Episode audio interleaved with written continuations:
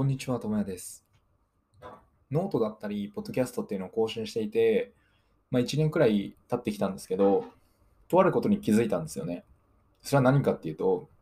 その生産できる日にたくさん生産して、生産できない日は潔く諦めた方がいいっていうことですね。まあ、いや、当たり前じゃんって思うかもしれないですけど、僕はその一定のリズムっていうものがすごい好きな人間なんですよね。朝決まった時間に起きたいとか、夜決まった時間に寝たいとか、決まったものを食べていたいとか、なんかその一定決まっているっていうことにすごい満足感というか安心感を感じるんですよ。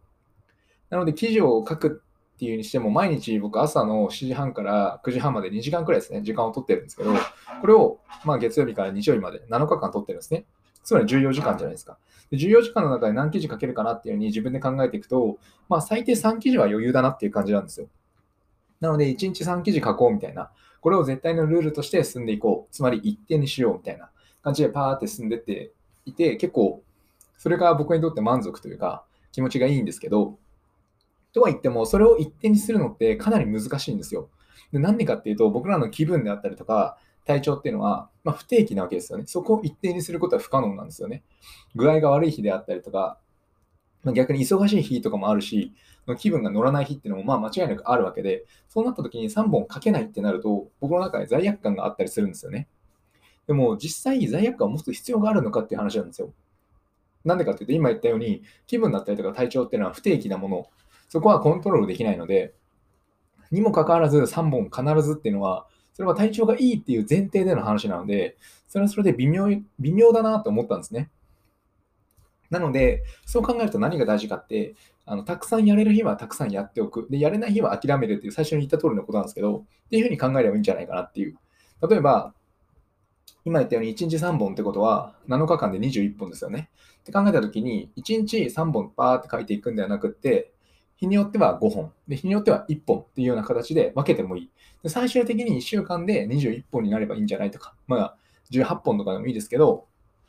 まあ、最低限こなせればいいよねっていうふうになれば、まあ、気分よく作業できるし、罪悪感を抱くこともなくなる。で、これは仕事とかでも多分同じだと思うんですけど、例えばサラリーマンだったら週40時間働くって話があると思うんですけど、みんな1日8時間働こうとするじゃないですか。なんですけど、これも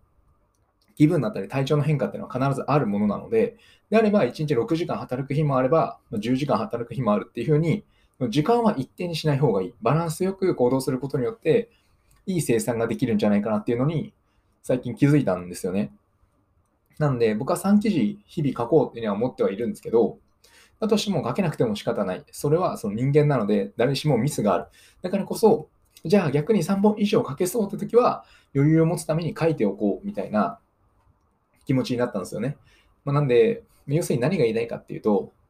働く、働ける日というか、頑張れる日はめちゃめちゃ頑張った方がいい。で、頑張れない日はもうすぐ休むみたいな。で、それをメリハリをつけるためにも、頑張れる日はもうめちゃめちゃ頑張っておく。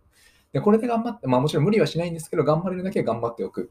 で逆に、もう無理だなとか、やりたくないなと思ったら一旦やめるっていうようなことをすると、罪悪感もなく、かつ、あ自分は人間なんだから、まあ仕方ないよねっていうふうに思えるものになるんで、あこのやり方はいいなというか、まあ、一定が好きな僕からしたらちょっと違和感はあるものではあるんですけど、まあ、とは言っても一定にできない、しかもかつコントロールできないっていう体調であったり気分っていうのはできないものなので、まあ、もちろんできる部分もあるんですけど、風邪をひくかどうかっていうのはコントロールできなかったりするので、であるならば、そういう前提を持ってやった方が、まあ、気長に続けられるし、そのストレスなくできるんじゃないかなと思うので、まあ、何かを続けている、まあ、これは仕事だってもそうだと思うんですけど、週40時間、なんで1日8時間って考えるんではなくて、週の中で40時間どうしようとか、頑張れる日は頑張って、頑張れない日は休もうというふうに思うことで、結構気軽に生きていけるんじゃないかなと思うので、ぜひこの考え方は参考にしてもらえればなと思います。僕もそういう感じで、日々生きて、日々というか、まあ、今年からですね、2021年からは、まあ、それでもいいやっていう感じで進めていってるんですけど、まあ、意外と満足度は高いかなと思うので、ぜひ参考にしてもらえればなと思います。お話は以上です。ありがとうございました。ではまた。